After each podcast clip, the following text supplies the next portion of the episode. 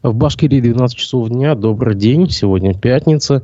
В эфире программа «Аспекты городской среды». Я у микрофона Дмитрий Купаков и наш эксперт Олег Арефьев. Доброе утро. Да, утро доброе, зрители, слушатели, все студии. А, расшифровки нашей беседы позже будут доступны на сайте Аспекты Медиа, в телеграм-канале Аспекты. Для желающих помочь аспектам вы можете найти ссылку на сервис в, в, в, в чате трансляции.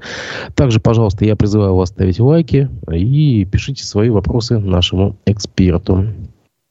Пока мы с тобой не виделись, Олег, у нас э, здесь в Башкирии произошло трагическое э, такое происшествие. В Березском районе на мосту в деревне Азангу, в котором э, погибли женщина и двое детей, ну, может, ты даже в, видел по, по новостям, да, возбудили два уголовных дела. Первое в отношении 40-летней погибшей, которая подозревается в нарушении правил дорожного движения, потому что она просто поехала на своей машине по пешеходному мосту. И как бы машина провалилась. Как, я не понимаю, как там все это произошло. Как машина упала в белую, э, двое детей погибли вместе с моей матерью. Да? А женщина выехала на автомобиль на, на навесной мост. В рамках второго уголовного дела расследуется возможная халатность местных чиновников, которые не на протяжении нескольких лет не могут решить вопрос о строительстве автомобильного моста. И после аварии глава Белорецкого района Андрей Иванюта сообщил, что ранее администрация не смогла найти подрядчика для строительства нового автомобильного моста из, огранич... из ограниченного бюджета, однако в ноябре был выделить цели еще 95 миллионов рублей. Торги намерены объявить уже в апреле. У меня э, как бы такой вопрос тебе. Никаких флешбеков нету? Боковые не вспоминаются прошлогодние?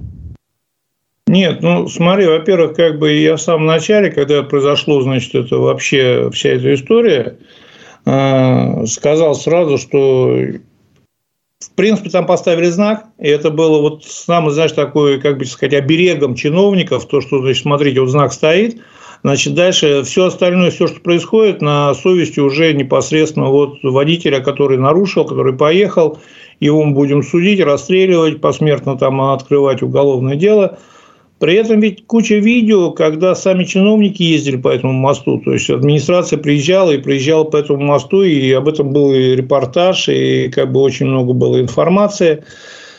У людей не было возможности ездить, и у нас всегда же знак запрещающий, все понимают, что если нельзя, но очень хочется, то можно. Сейчас, конечно, свалят все на эту женщину, как бы, и это некрасиво, это неправильно, я считаю. Почему? Потому что возможности другой у нее доехать до дома не было, с детьми идти возможности не было, и все там ездили. Вот понимаешь, как тебе сказать, здесь вообще вина исключительно даже не, значит, непосредственно не в том, что они не организовали объездную дорогу. У нас же в России вообще как все работает. Вот если бы реально закрыли этот мост, поставили блок с самого начала, когда это только все произошло, то тогда бы жители вышли бы там с транспарантами, с вилами, со всем, и начали бы требовать именно дорогу, мост, либо еще возможность добраться до дома. Чтобы избежать этого, значит, по мосту разрешили ездить негласно, но повесили знак, как бы себя оберегающий. То есть, значит, если что-то произойдет, вы ездили на свой страх и риск, и сами будете виноваты. Люди эти правила игры приняли вот до определенного момента, пока это не привело к трагедии. Вот. А сейчас, естественно, будут пытаться сделать значит, ее виноватой, а всех остальных, ну, максимум, что там будет пара предписаний выписана прокуратурой, и все. То, что, значит, отсыл к предыдущим разным трагедиям, которые происходят точно по этим же причинам, по аналогичным, ну, конечно, они будут продолжаться этим, к сожалению. То есть, это не первая, не последняя такая трагедия. Потому что, ну, здесь, смотри, с другой стороны, тоже, вот, ну, как бы деньги были выделены, да, но этих денег было мало, это мало кому интересен был мост для его строительства. И все дальше по порядку отчитались, что да, деньги выделили, заказчика, исполнителя не нашлось, значит, мы все как бы... У нас вообще в последнее время, наверное, где-то вот с приходом Хабирова это выражено ярче всего. Мы живем, как бы, и все действия, они настроены на картинку то есть создание картинки. Вот есть знак, есть забота, есть выделение денег, а результата нигде нет. То есть нет моста в итоге, нет, значит, в итоге дороги, нет в итоге еще чего-то. И мы получаем то, что вот как бы информации много, красивые заявления, вроде как бы суеты, имитации действия, а результата нет. Вот пока мы не начнем судить по результату, по итогу, и реально не начнем вот именно наказывать тех, кто именно виновен, вот глубоко если разбираться не начнем, не наказывать тех, кто виновен, будет это продолжаться. Это, ну, увы, так. И когда вот это предыдущее, которое ты отсыл делаешь, э, трагедия, ну, то же самое говорили, что если не разобраться сейчас глубоко, будет продолжаться. Продолжается. И, к сожалению, будет, трагедии будут продолжаться. Кто следующий будет, сейчас сложно сказать. Мест таких узких в республике очень много. Их сейчас, наверное, Я даже... К тому, извини, прервите вот то, что у нас стандартная схема. Прокуратура, а, а, прокурор района выносит представление. А, глава района пишет, денег нету. Исправим, но может быть в следующий кассовый, как бы, кассовый год, да, там, когда придут ассигнации. Но это же нескончаемый поток. Отмазок и отписок. Я тебе и говорю, здесь дело в том, что эту цепочку, этот круг, круг порочный можно разорвать очень просто. Вот если сейчас наказать очень жестко и строго тех, кто разрешил ездить по этому мосту, и все, кто знал, и даже вплоть до того, что есть видео, как администрация сама ездит, вот наказать тех, кто разрешил ездить по этому мосту, следующий раз по этому мосту, по аналогичным мостам, по похожим мостам ездить запретят. После этого люди выйдут, начнут стучать кастрюлями по мостовой с криками «нам нужен мост». После этого все остальные начнут шевелиться, выделять деньги и все остальное. То есть, ты понимаешь, должен быть какой-то механизм, который создаст действие. То есть, действие люди должны выйти, потребовать. Когда люди начинают выходить требовать, э, к этому надо прислушиваться. Будут дозваниваться напрямую в линию Владимира Владимировича. У нас же как? 10 э, человек из миллиона дозвонились, им вопрос решили. Вот если попадут они в эту десятку случайно как-то или еще, сразу мост построят. Но если они не будут требовать, если они не будут молчать, точнее, если они, наоборот, будут молчать и не будут требовать, никто этот мост строить не будет. Будут выделять также деньги, опять также вяло искать подрядчика. Подрядчиков опять не будет, все будут разводить руками, прокуратура будет выписывать предписания. А максимум, что значит, если за неисполнение предписания потом выписывать штрафы, это будет порочный круг. Но я говорю еще раз, сейчас жестко очень наказать, вплоть до уголовной ответственности, тот, кто видел, знал, от кого зависело и кто разрешил ездить по этому мосту, дальше вот таких трагедий будет меньше. И, а, ну, смотри, у нас есть кейс э, Зенинской развязкой, о которой мы с тобой говорили в прошлый раз, да. Ее строят, строят, строят, не могут достроить, ее там уже переделывают. А, и не, неизвестно, как, за чей счет делают. Так или иначе, э, есть куча, как ты сказал, э, узких мест в республике. А вот туда ведь деньги не посылаются. Там нет БКД, там нету, как ты говоришь, местного э, фонда фонячих дорог, или как, как он там, как, как он называется? Фонд да, да, фонячих да, дорог, да? Фонящие дороги. Ага. Ага, фонящих дорог. Да. Почему такие деревеньки, как бы вот такие поселки, они остаются э, за бортом вот этих э, дорожных проектов? Почему туда нельзя? Ну, вот Боковые, вот сейчас вот Белорецкий район. Да почему нельзя? Можно, просто ты должен понимать, как принимается решение. То есть, когда, значит, есть определенный X количество денег, а их всегда не хватает, всегда немного, потому что мы, к сожалению, запустили инфраструктуру до такого состояния, и в том числе, значит, вот водопроводы, дороги, мосты, много. Это же не только дорог, мостов касается. вообще инфраструктура до такого состояния, что сейчас ее как бы ремонтировать и очень дорого, и очень сложно, и очень много сразу. Поэтому как бы идет распределение денег по принципу, ну, давайте вот туда дадим, почему нет, а давайте сюда дадим, почему нет.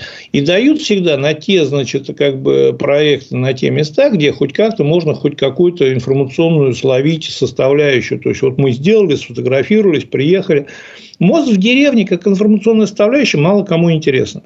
Я еще раз повторяю, что вот туда бы выделили деньги и об этом бы думали вместе, если бы люди выходили с какими-то вот требованиями. То есть, вот вышли бы и начали бы требовать. Причем ты обрати внимание, сразу после того, как поставили туда блок, сразу появились обращения официальные, сразу появилось, значит, какое-то требование, еще что-то, как только поставили блок. Если бы его поставили раньше, эти бы требования появились, обращения бы раньше. Если бы они появились бы раньше, то при рассмотрении очередного значит, распределения денег по БКД, либо значит, по э, там, фонящих дорог, а если ты знаешь или нет, у нас еще ведь бывший наш э, товарищ мэр Елалов занимается как раз мостами сейчас по Российской Федерации проектом. Вот, то есть э, реновации, восстановление, строительством там, и всеми остальными историями и он приезжал, как бы обсуждал.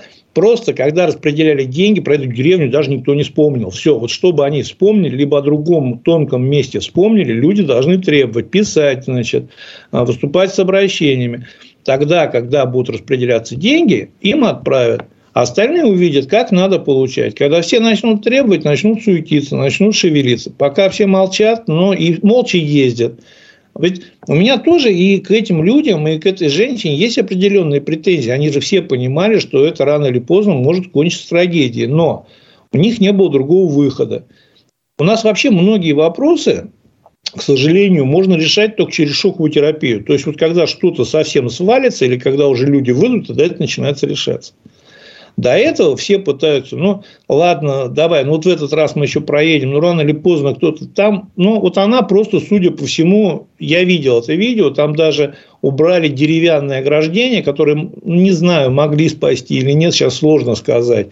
Но там даже убрали деревянное ограждение, Объяснение очень интересное было, потому что они утяжеляли мост, и мост мог упасть. То есть, все понимают, что там будут ездить машины, надо мост сделать легче и натянули рабицу. Она просто, судя по всему, либо резко тормознула, либо плохо чищена была, машину потянула, растерялась.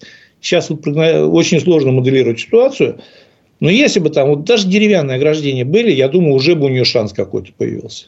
Но деревянное ограждение убрали именно потому, что там ездят машины, и чтобы мост был легче, чтобы он не рухнул, потому что трассы начали прогнивать, натянули сетку рабицу.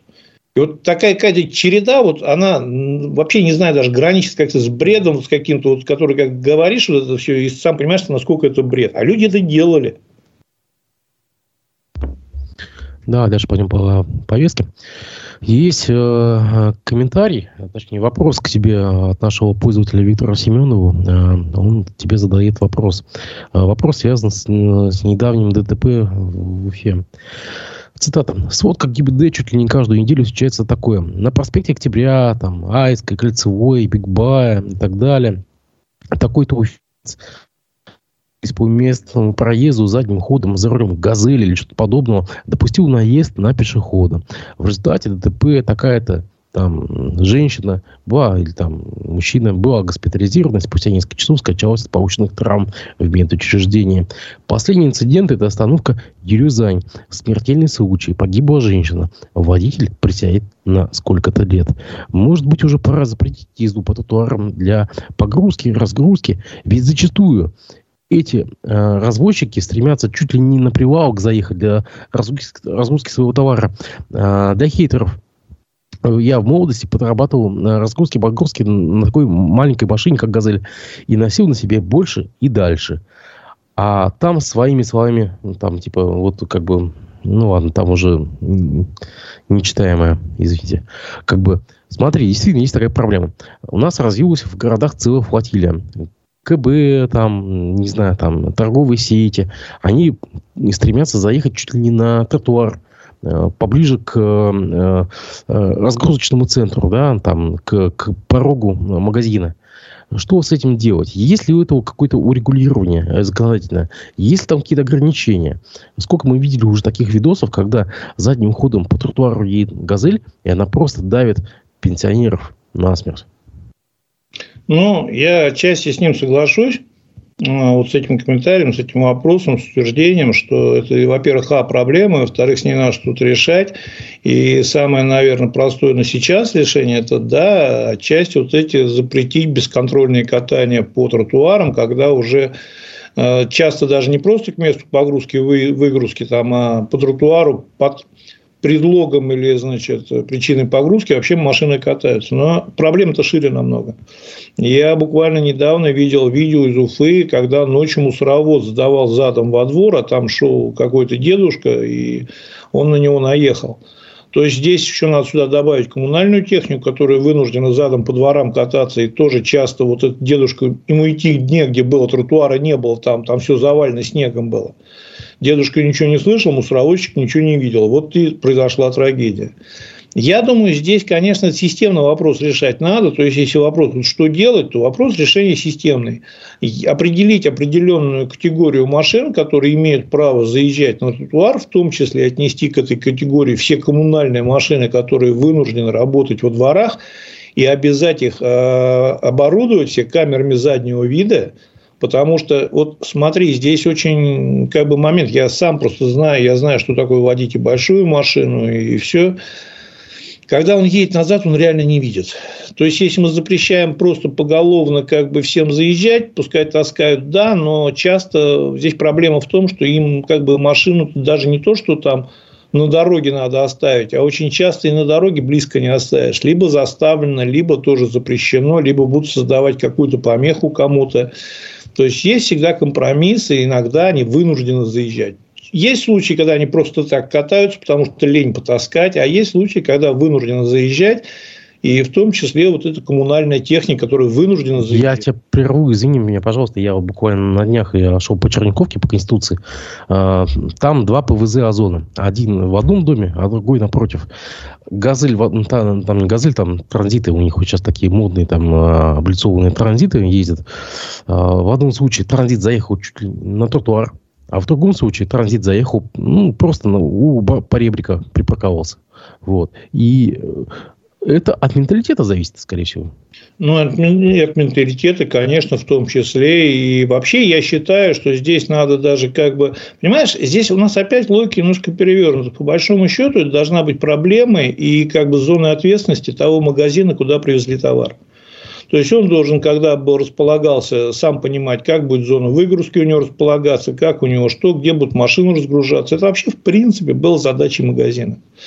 Но в один определенный момент мы как бы вот перешагнули, опять же, оказываясь в логике рынка, мы перешагнули значит, этот момент, и у нас появилась обратная реальность, когда э, к магазину в очередь выстраиваются поставщики и готовые. Мы вам довезем, и мы вам разгрузим, и все, и все это сделаем.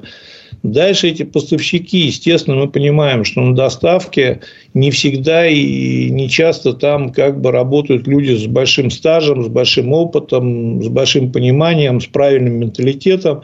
Они нанимают туда часто гастарбайтеров всех остальных, которым, ну, как бы даже просто не объяснил никто, что вот так делать плохо, так делать нельзя.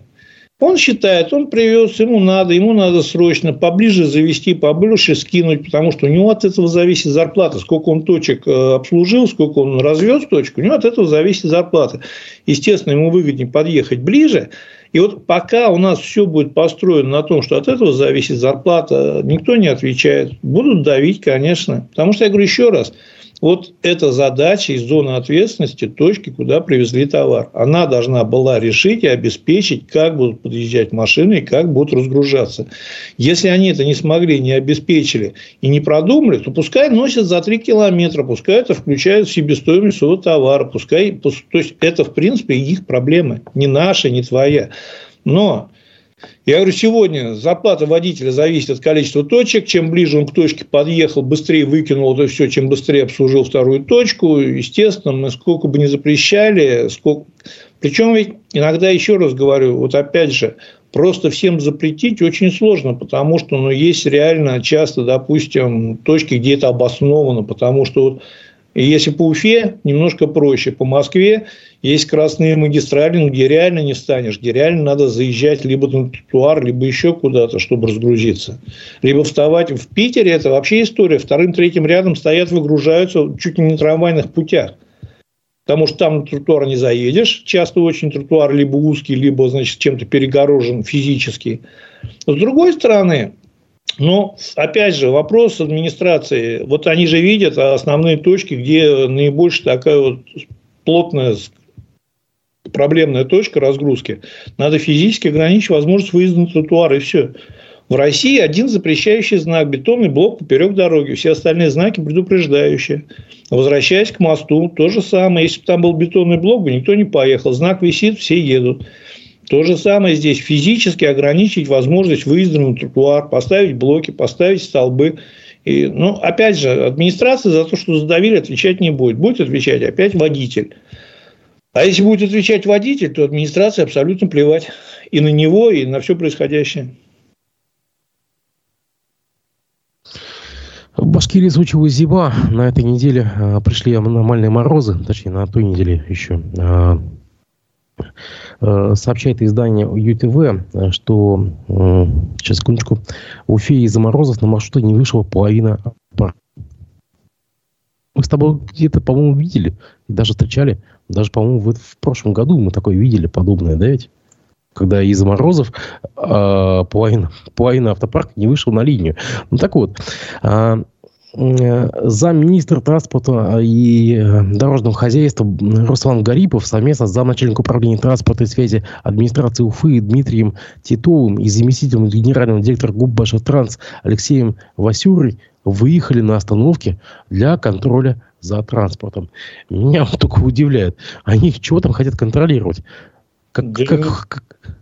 Ничего они не хотят и ничего они там проконтролировать не смогут, потому что вообще контроль строится по другому механизму.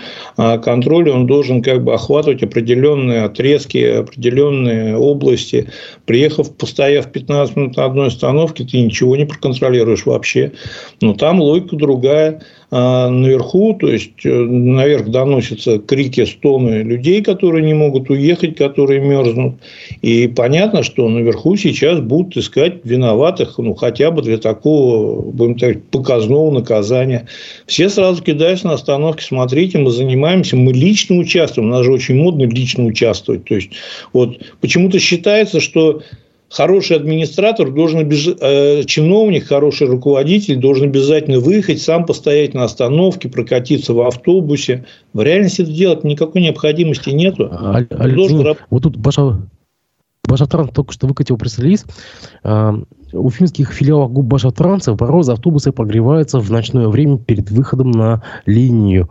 А, то есть они показали даже, как они автобусы для того, чтобы а, автобусы поехали утром на линию в аномальные морозы. А, да почему это не помогает тогда? Да, я, я уж извиняюсь, я во, во всех автопарках, я помню, были такие линии с паропроводами, которые грели, э, грели двигатели, что ли, не знаю, ты видел, не видел, такую, как бы, такая кишка шла длинная, и от нее, как бы, шланги, которые грели просто двигатели автобусов. А что здесь не так? Почему не запустилась эта система? -то? Да нет, я вообще не понимаю. Опять же, мы вот опять, как сказать, есть такой очень хороший роман «Золотой теленок», там, когда Остап Бендер с Шурой Балагановым попадают в очень неприятную ситуацию, заходят там к этому председателю комитета и просят деньги, как дети сыновья, э, сыновья лейтенанта Шмидта и начинают ему доказывать, что мы друг другу писали, и как там в романе написано, Остап достает кучу мятых бумажек, но показывает их не Шуру Благанову, значит, а председателю комитета. Вот здесь то же самое. Вот эту кучу мятых бумажек сейчас показывают народу с объяснением, что мы все сделали, что могли. Смотрите, мы работаем. По большому счету, ни нас, ни кого-то другого не должно волновать, как они ночью прогревают автобусы, что они с ними делают. Утром должно быть обеспечен выход. Вот как они сделают это, это их, в принципе, задача. Это основная задача их хозяйственной деятельности. Да, я помню, были такие, были другие механизмы подогрева. На всех грузовых ставили самовары снизу на значит, э, систему, где от радиатора идет. Ставили патрубок с теном и на ночь включали в розетку. И утром приходили, двигатель был теплый. Потому что была основная задача, никто не спрашивал, почему не вышли. Просто был как бы факт, не выход, все, значит, было шло наказание. То есть, за каждое действие должен нести кто-то ответственность. Вот директор Башавтотранса, директор гаража, неважно кто, не обеспечил выход, значит, должно следовать неотвратимое наказание. А не потому, что вот мы греем, мы, ну, мы не все согрели. Ну, нас вообще, вот эти, ну, будем так говорить, их кухня не должна волновать от слова совсем. Как они греют? Они загоняют на ночь в это.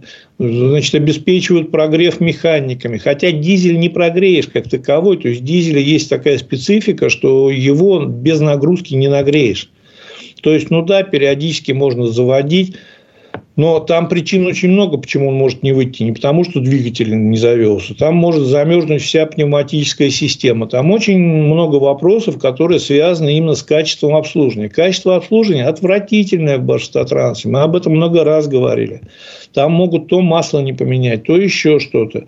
То есть, где-то денег нет, где-то ну, спустя рукава И вот мы имеем результаты. Нам не надо объяснять, почему они не вышли, что мы греем, не греем. Нам просто и выход есть, есть. Нет выхода. Соответственно, значит, руководитель данного предприятия не, не справляется со своей задачей. Вот это вот работает это очень просто. Вот если мы начнем уходить в объяснение, что вот мы греем, что вот для этого еще что-то, что вот, значит, у того, кто греет, шапка зеленая, вот у него очки красные, там еще, и вот уходить в эту детализацию для того, чтобы оправдаться, для того, чтобы имитировать как бы какую-то заботу и деятельность, мы всегда и будем с таким невыходом жить. То есть, вот эта комиссия по встрече там от Минтранса на остановке, она бессмысленна? Абсолютно. Вообще, Стойте, еще... не стойте.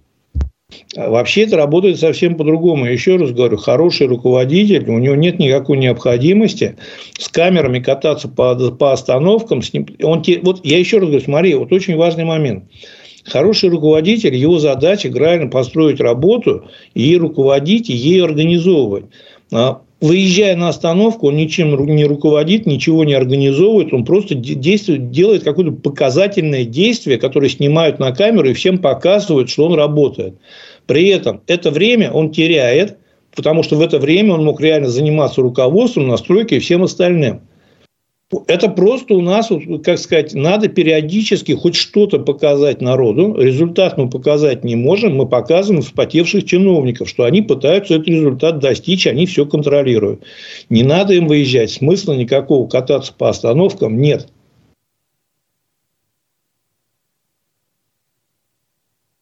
мы с тобой встречаемся на, э, в середине месяца, осталось, собственно говоря, два, две недели до Нового года. Э, Коммерсант сообщает, что Башкирия ограничит продажу алкоголя в новогодние каникулы. Я понимаю, что немножко не тема нашей э, передачи, но так или иначе, через две недели за праздничный стол сядет каждый человек в нашей стране. Так вот, продажа алкоголя будет ограничена в Башкирии с 3 по 5 января с 5 до 10. Ну, то есть в 17 часов э, заканчивают и в 10 утра начинают. Об этом сообщает пресс-служба Республиканского министерства торговли и услуг.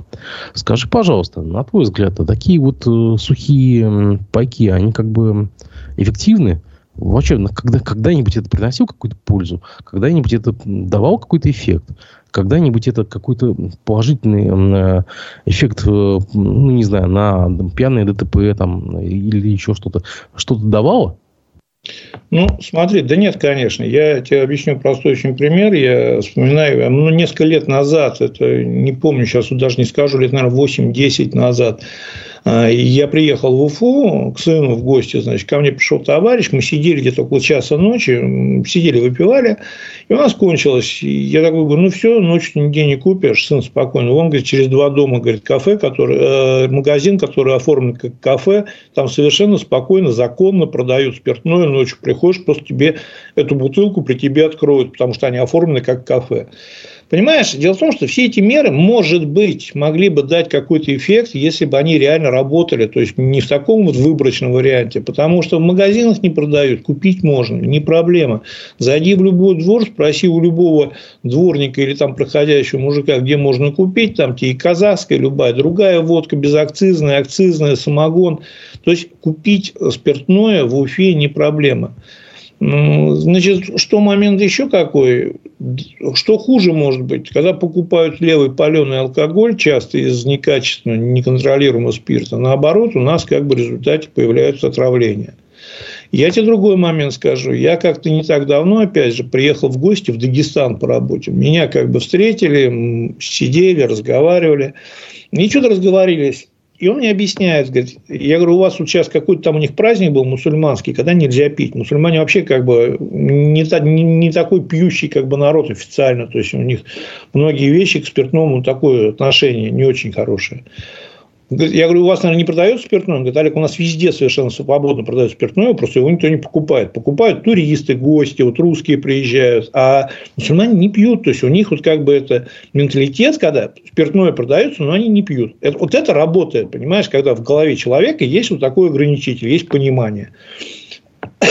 При этом спиртное можно купить совершенно свободно везде. Потому что он понимает, что есть русские, есть туристы, есть еще кто-то, кто хочет выпить, кто не хочет выпить. Это их право, их выбор. То, что мы ограничим в магазинах, но здесь, понимаешь, здесь вообще, в принципе, два момента может, могут быть. Один хитрый такой сейчас как раз вот народ подталкивает, что перед Новым годом, в конце года надо побольше спиртного купить, то есть выполнить определенный план по продажам.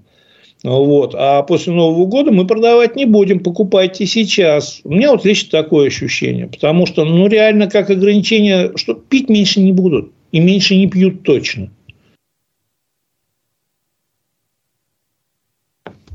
Посмотрим, во что это все выльется. А, давай к следующей теме. А, смотри, у нас а, Последние две недели гремит в новостной повестке. Это сериал «Слово пацана. Кровь на асфальте». Ну, понятное дело, что ты его не видел и, может быть, даже не будешь смотреть. На самом деле, это отсылка к молодежной преступности начала 90-х, конца 80-х годов в Татарстане. Что интересно, кстати, что власти Татарстана запретили снимать этот сериал на своей территории. Его снимали в Ярославской области ну, кстати, я читал какой-то даже комментарий недавно в сетях. Э, он такой юрнический, извини меня уж поскоблили фасад э, там инноваций, иннополисов там и э, финансового благополучия, а под ним, оказывается, подростковая преступность была. Ладно. Э, смотри, у нас здесь был в эфире недавно кандидат философских наук, доцент Финского университета науки и технологии, член Союза писателей России Рустем Вахитов. Он напомнил, что это вот сериал вот этого пацана, он снимался за государственный счет вообще. Это за, за счет бюджета. А, цитата. А все сделано в нужное время и в нужном месте. Нас ожидает избирательная кампания с главным лозунгом «Не дадим вернуться в 90-е». И вот, смотрите, какие они были 90-е. Поэтому сериал никогда не запретят. Он играет огромную роль в современной политической пропаганде. Он в нее вписан. Он должен напомнить людям, во что им не нужно вернуться. Конец цитаты. Ну, ты сталкивался, по-моему, когда ты в одном из, эфире, э, из эфиров с, э, с Русланом, ты, по-моему, даже как-то рассказывал, э, что у тебя был такой инцидент, когда тебе приходилось тебе или, или ты говорил, что тебе приходилось платить даже за проезд, по-моему. Скажи, мы катимся к этому назад? Ну, смотри, во-первых, значит, да, ты прав, не смотрел и смотреть не собираюсь какого-то ярко выраженного негатива, там, либо еще что-то, криков «Ату», там, запретить сериал не собираюсь говорить, потому что вообще считаю, что история вокруг сериала изрядно раздута, то есть, вот там больше уже вокруг сериала происходящего, больше вот медийной надутой такой истории, рекламы и вот разной политики. Вот я полностью согласен с тем, что товарищ сказал в эфире ваш. Фамилию просто не запомнил, прошу прощения.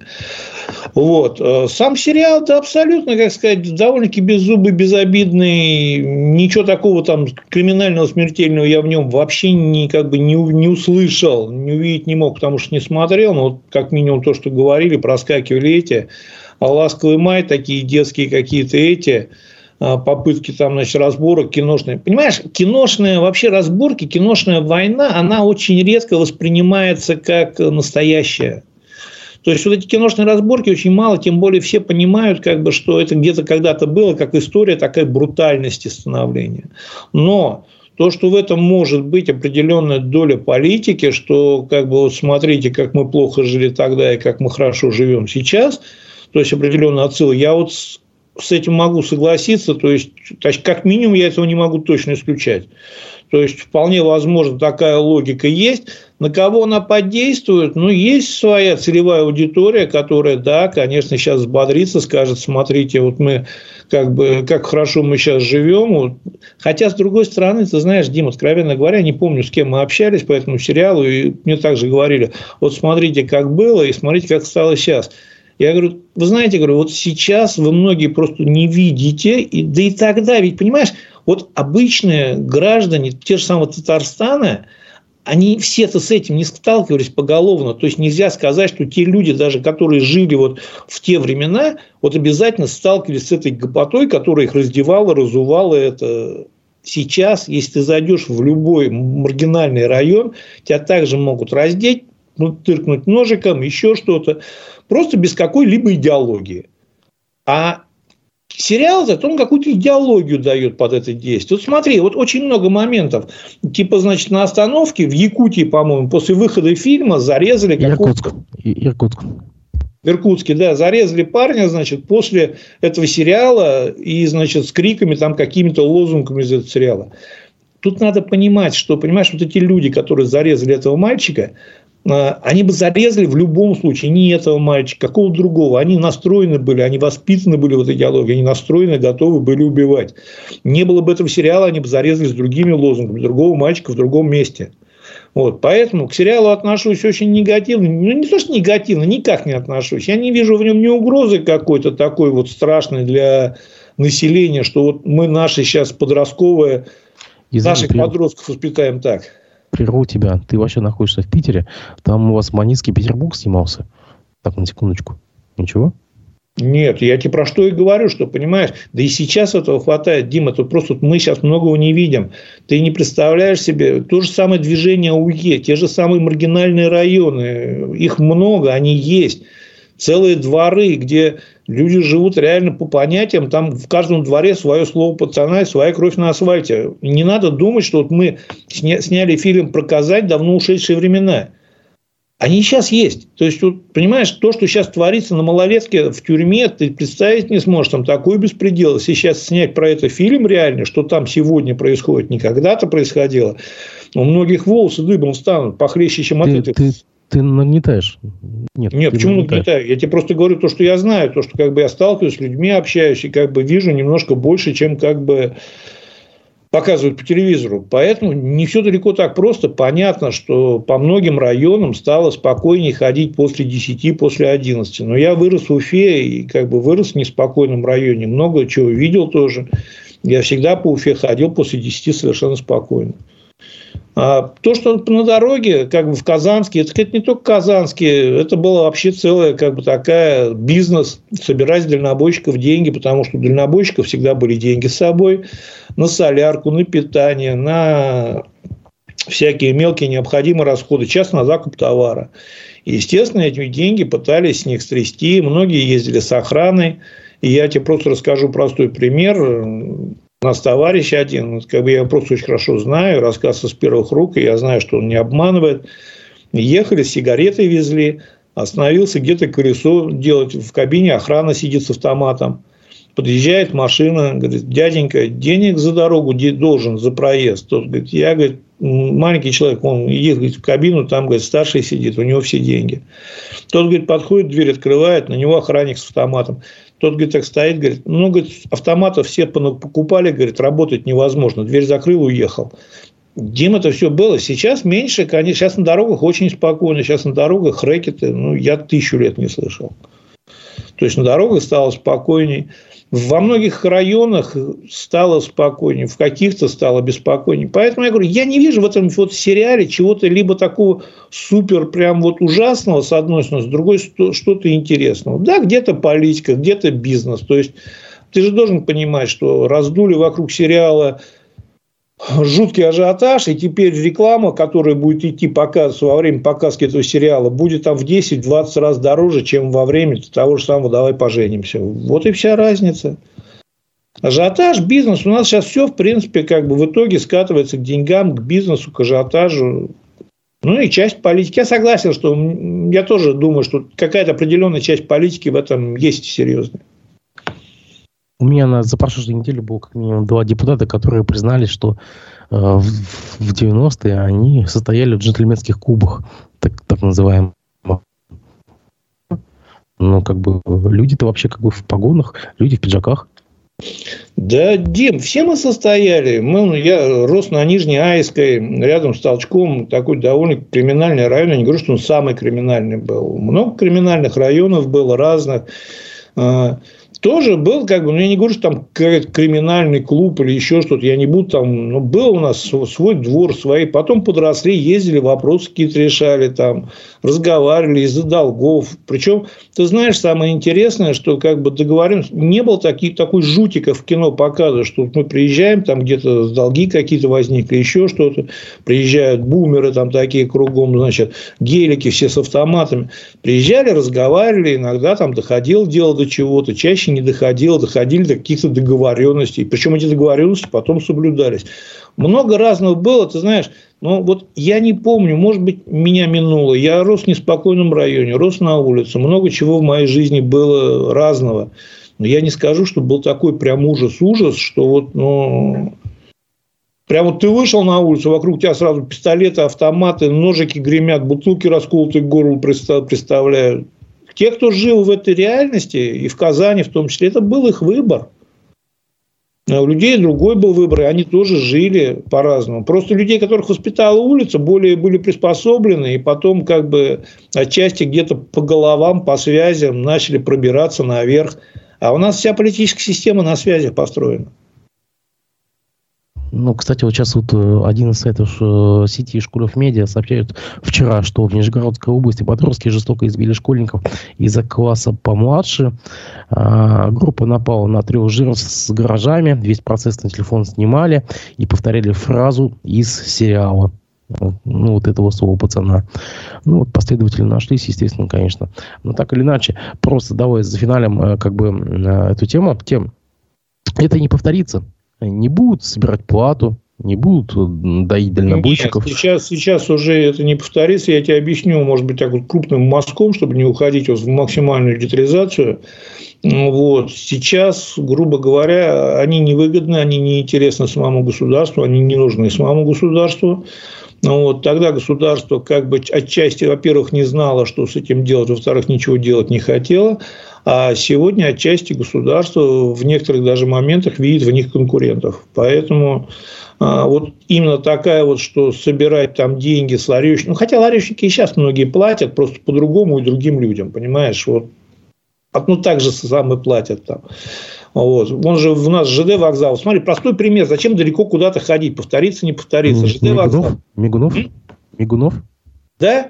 За что его взяли? За вымогательство денег с ларечников на ЖД вокзале. Ну, зачем куда-то далеко ходить, повториться, не повториться? Вот, пожалуйста, повтор, вот буквально без всяких слов пацана, буквально вот не так давно. Поэтому переформатировалось уже, изменился мир, изменилась ментальность, э, бизнес как бы сам себя научился защищать, деньги наличные как-то начали уходить из оборота. Вот именно к такой форме я не думаю, что мы когда-то уже снова вернемся. А другие форматы поборов, они сейчас существуют со словом или без слов пацана пользователь Виктор Семенов тут спрашивает, а для чего нужен тогда детонатор для населения? Риторический вопрос не требует, наверное, если хочешь, можешь прокомментировать. Детонатор, не детонатор? Нет, я еще раз говорю, у меня личное ощущение, что в этом фильме больше, как бы, конечно, есть политика, отчасти он может быть как бы детонатор, что, то есть отча... я не скажу, что он абсолютно не повлияет на криминогенную обстановку. Где-то, конечно, какой-то определенный процент ее вырастет. Но у меня вот я могу ошибаться, у меня ощущение, что все-таки в первую очередь это был бизнес, это сняли кассовый фильм на очень кассовой больной теме, которую у нас любят. Ты помнишь сериал «Бригада»? Там же тоже это, сериал культовым стал отчасти на какое-то время. И сейчас, естественно, вокруг этого фильма делаются, вокруг сериала очень серьезные деньги. На рекламе, на всем остальном. Скоро пойдет символика, начнут майки, кепки продавать. Это бизнес, к сожалению. У меня такое ощущение, могу ошибаться. Пользователь Баловна у нас в чате говорит, что дальнобойщиков и сейчас в начале СВО начали шерстить, особенно в Восточной Сибири. У нас нет такой информации, к сожалению, мы не знаем, мы не понимаем, о чем это идет. Ты знаешь, Дим, я, честно говоря, слышал, до меня доносились определенные как бы такие. Я просто не слышал, что это стало системно, но вот то, что он говорит, я слышал об этом. Я не буду говорить, что как бы это Просто, во-первых, а, пока это такая вот э, разрозненная довольно-таки информация, и как бы я не видел людей, которым бы там платили, либо еще что-то, с которых бы требовали. Но надо понимать, что водитель на дороге всегда был беззащитен. То есть, понимаешь, как бы... Единственное, сейчас, конечно, тогда ведь еще сотовой связи не было, поэтому легче было. Там до ближайшего КП пока доедешь, пока напишешь... Тогда не было себе хелпа и мегагерц 129. Тогда, Дим, не было ГЛОНАССа, эры ГЛОНАССа. Окей, а также пользователи в чате нас спрашивают, э, сразу объединю все в один вопрос, из-за того, что времени мало осталось. Кирилл Мингалеев спрашивает, когда откроется мост в Нагаево, то есть переезд Зенинский, да, как бы также нас спрашивают э, пользователи э, с ником Мед. Про восточный что-то, что слышно, ну, восточный выезд имеется в виду. Ну, первое, про Зенинский, про Нагаевский переезд могу сказать, что официально по бумагам они его будут стараться кровь из носа открыть до Нового года. Потому что, значит, это строится в рамках как раз БКД. И по БКД, если ты... Любой слушатель, наш зритель может найти в интернете сайт БКД, официальный сайт безопасной качественной дороги. И там есть интерактивная карта, на которую наводишь на каждый регион, нажимаешь, и там показывает план, и реально, будем так говорить, исполнен от плана. Так вот, Башкирия, вот насколько я посмотрел, может еще есть, но все окружающие регионы, все уже на 100% закрылись по плану исполнения бюджета и планов по БКД. Башкирия одна не закрылась до конца, и у Башкирии у одной висит этот хвост. Они будут любой ценой сейчас провести по документам, открыть, закрыть технически, не знаю как, будут стараться сделать до Нового года, 30 декабря, 31 декабря. Вот. А физически, не знаю, понимаешь, там слишком сложная история. Я не видел техническую документацию, но по описанию слишком как бы серьезное нарушение было, которое привело к очень серьезным последствиям отклонения, значит, опоры моста. И я не знаю, насколько быстро, особенно в таких серьезных морозах, они могли исправить. Боюсь загадывать, но по мне так будет ощущение так. Под Новый год обозначить какое-нибудь техническое открытие, а, попляшут с бубнами, проведут, значит, там ритуал, разрежут красную ленточку, даже проедет десяток машин, потом закроют на какое-нибудь э, обслуживание, еще что-то. А вот дальше уже никто не будет торопиться. Почему? Потому что по БКД его запустят. И дальше, если опять же народ не будет требовать стучать касками по асфальту, там уже могут и до лета, а то, может быть, и дольше делать. По восточному выезду, ты знаешь, как всегда затихли, у нас же по восточному выезду начинаются разговоры, когда надо получить очередное финансирование федерального центра. То есть, вот опять громко, мы сейчас его откроем, он спасет Уфу, а вполне возможно даже немножко Россия этот самый нужный, самый необходимый выезд. Потом опять идет информация, то, что федеральный центр выделил очередной трасс, и мы про него опять забываем. Вообще, как бы до Салаватки, ну, думаю, что все-таки в 2024 году хотя бы 20, ну, в 2024 году хотя бы попытаются его открыть, вполне возможно. Но тоже нет гарантии. Я вообще как бы за ним в последнее время не особо слежу. Я не совсем понимаю, зачем его делают. То есть, мне хоть и пытаются там объяснить, это даст толчок развитию, там, зоофимия. Господа, мы забелие развиваем. У нас концепция развития забелия, застройки, а не зоофимия. То, что, значит, если там появится десяток другой дач, ну, для этого строить такой дорогой за 30, за 40 миллиардов выезд, ну, ребята, это мувитон. Платный он никогда не соберет никакой реально платы. То есть, там ну, не будет такого потока, чтобы он окупался. На эти деньги можно было трамвай запустить, мост в Дему построить, построить мост непосредственно на, в створе интернациональной, которые реально нужны. Вот они реально нужны.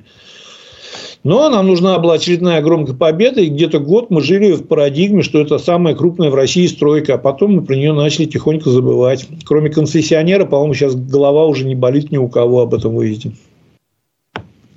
Посмотрим, как ВТБ отвяжется от этой темы. Хорошо, смотри, у нас на этой неделе разразилась э, такая история с биатлонистками из Красноярского края, которые скритиковали у своего проживания в Уфе.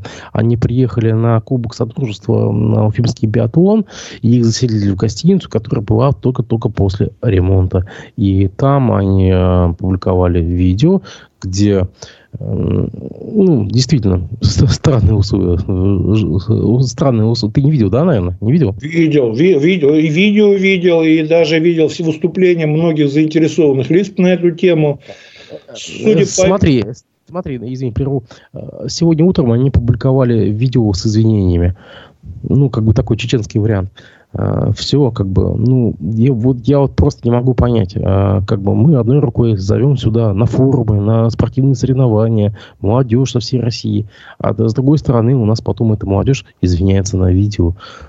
Ну, нет, ну, ничего. Тим, опять же, смотри, опять же, вот резонанс эта история получила только то, потому, что написали и возмутились девушки, которые имели, ну, как минимум, всероссийскую известность, а отчасти мировую. То есть, девушка, которая написала, вот, я фамилию просто не помню, но фамилию очень, она ведь как бы, ну, человек-то и в Европе известный, даже не только в России, то есть, э, человек с регалиями, с определенными достижениями. А с другой стороны, я после большинства форумов в той или иной степени, в тех или иных группах натыкался всегда, что вот были отвратительные условия проживания, отвратительные условия это. То есть сейчас... Я просто, извини, к чему, к чему это? Потому что ты как бы чувствуешь по России, ты гостиницы сотни, да, может, даже тысячи видел, и ты знаешь условия их проживания. Ну, уж э, гостиницы для спортсменов, извиняюсь, как бы там смеситель воду льет на воду, на пол, да, как бы ну, нет условий для проживания. Ну, ты все видел. Нет, то, что там условий не было, я тебе еще раз говорю, согласен полностью. Это даже, даже не то, что условия, там не то, что ремонт не закончен, там даже не начатый, по большому счету, был. То, что там делают, я не знаю, даже когда закончат, там жить нельзя будет. Вот это, вот, знаешь, такая ванна, как для, для, для мытья сапог стояла в обычном, вот там железной, эту душевой кабиной называют. Я не знаю, конечно. Но я понимаю, что здесь я не могу точно быть утвержденным. Я читал как бы комментарий одного человека, который, судя по всему, глубоко в теме. А, он объяснял, что это вообще как бы гостиница для таких, для простеньких спортсменов, которые приезжают на всякие соревнования. Просто ты же должен понимать, что эта гостиница бесплатно предоставляется. То есть за нее кто-то платит, за эту гостиницу, за этих спортсменов кто-то платит. То есть здесь опять история, то понимаешь, как бы вот заселив, запихнув в, эту гостиницу, как бы они еще и денег получили. Вот на эти условия они еще за это получили денег. Причем по, по его утверждению здесь я не могу ничего судить, но по цене далеко не самой низкой. А то, что значит как бы история условия вообще вот, недопустимые для, тем более спортсменов мирового уровня. То, что им предлагали в Азимуте, ну, Азимут тоже не самая лучшая гостиница между нами, но как минимум. Но, опять же, сама эта девушка написала, что когда они заселялись, Азимут был занят, и, то есть им сказали, что он освободится только на следующий день, либо даже через день.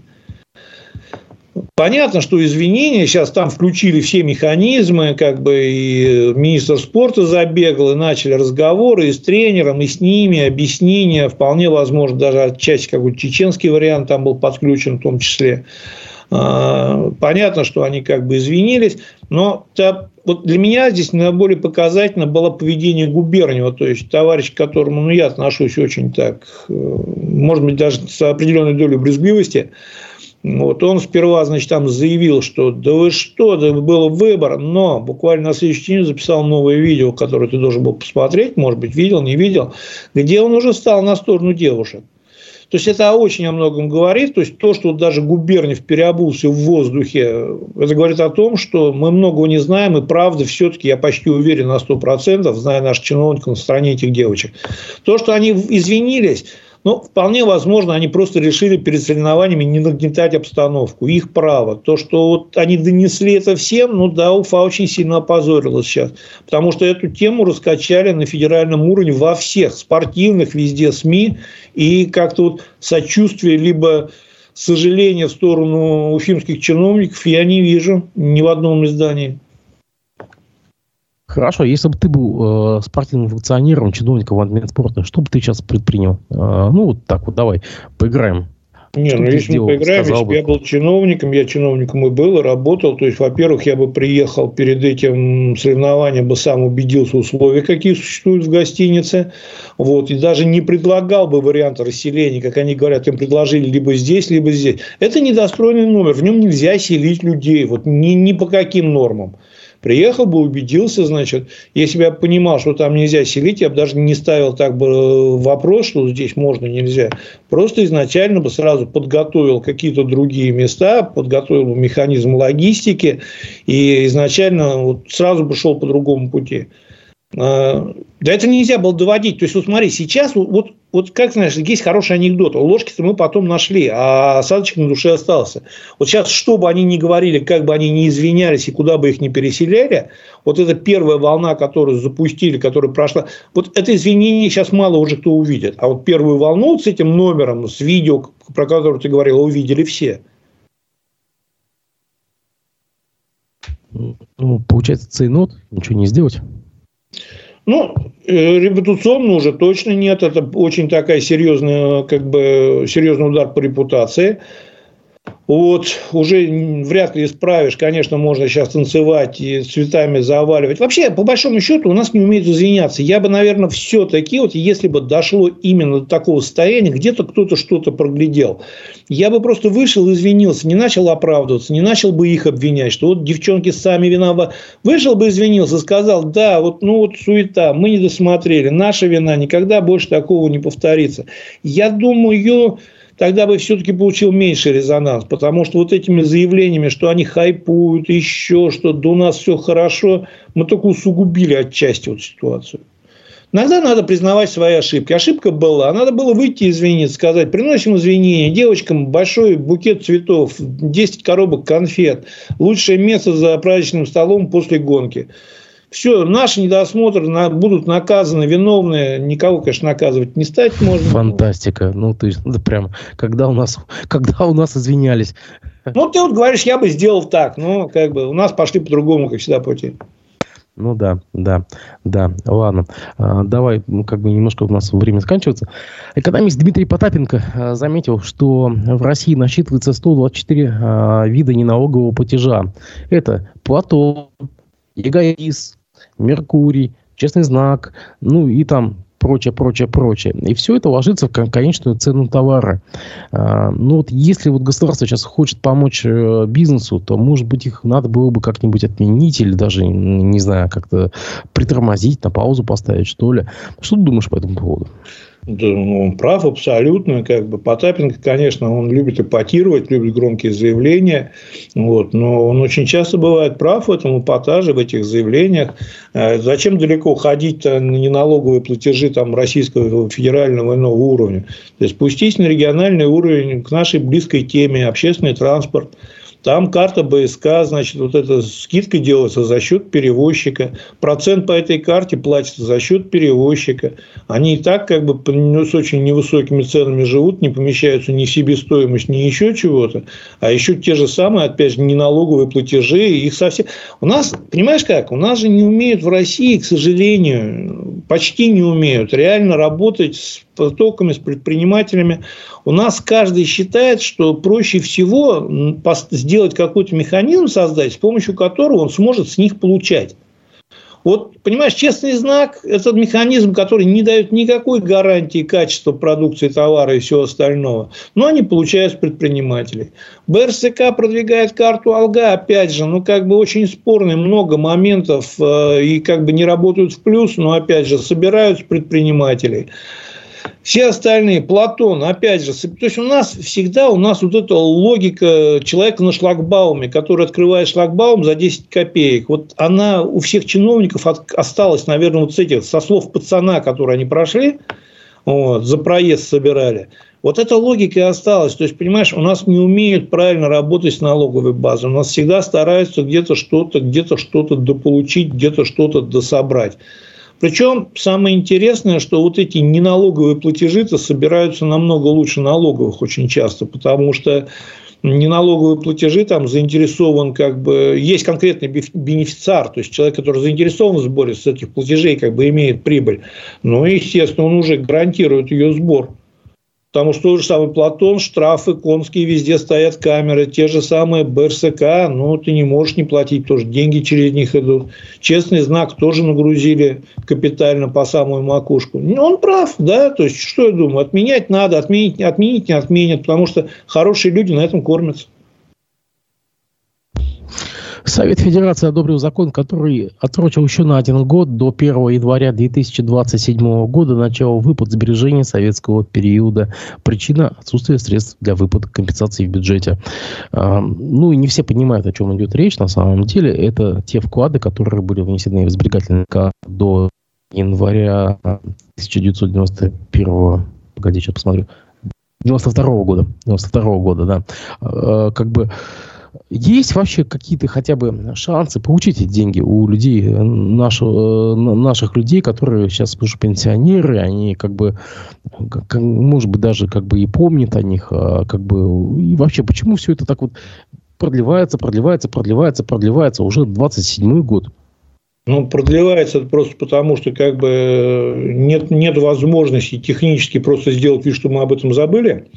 И потихонечку ждут, пока умрет само по себе та часть населения, перед которой есть обязательства. Я, извини, напомню, что речь идет о 62 триллионах ну, рублей.